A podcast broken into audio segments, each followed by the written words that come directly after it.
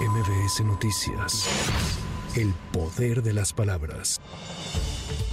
La tarde de este lunes, autoridades del gobierno federal ofrecieron una conferencia de prensa para informar sobre la filtración de datos de periodistas que cubren la conferencia matutina del presidente Andrés Manuel López Obrador y confirmaron que se trató de un hackeo que provendría de España. Por su parte, el titular del Instituto Nacional de Transparencia, Acceso a la Información y Protección de Datos Personales, Adrián Alcalá, indicó que su investigación determinará si fue hackeo o filtración de datos personales. Ante los hechos, los comisionados resaltaron la importancia de que prevalezca el INAI. Sin duda, este hecho no solamente da, eh, digamos, vigencia a la relevancia que tiene un órgano técnico autónomo e imparcial, como lo es el Instituto Nacional de Transparencia, que garantiza el derecho a la protección de datos personales, que hoy justamente, a partir de la conmemoración internacional del Día de Protección de Datos Personales, llevamos a cabo diversos eventos en distintas partes de la República.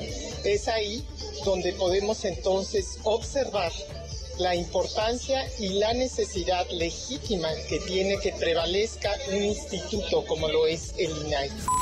La Fiscalía General de la República aseguró que existió un segundo tirador en el homicidio del candidato del PRI a la presidencia de la República, Luis Donaldo Colosio, en el que participó un agente del CISEN llamado José Antonio Sánchez Ortega. Sin embargo, un juez federal rechazó ordenar su aprehensión, por lo que la Fiscalía dijo que apelará la resolución porque también está involucrado Genaro García Luna, quien fungía como subdirector operativo del CISEN. La dependencia afirmó que hay un gran acervo de pruebas que demuestran que Sánchez Ortega estuvo presente en el lugar del homicidio y en el mismo momento del crimen.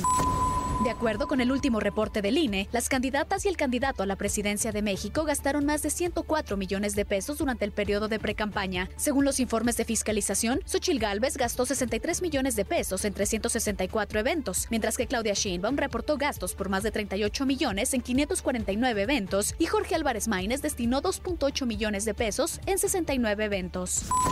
Al considerar que las autoridades de la UNAM hicieron caso omiso a las denuncias presentadas en noviembre de 2023 por supuesto acoso sexual y agresiones contra estudiantes de la Escuela Nacional Preparatoria 8, este lunes encapuchados tomaron las instalaciones de las prepas 6 y 8 y tras bloquear los accesos pegaron pancartas con sus demandas. No obstante, ya se instaló una mesa de diálogo para lograr la liberación de las instalaciones y retomar las actividades el día de mañana. Para MBS Noticias, Tamara Moreno. MBS Noticias. El poder de las palabras.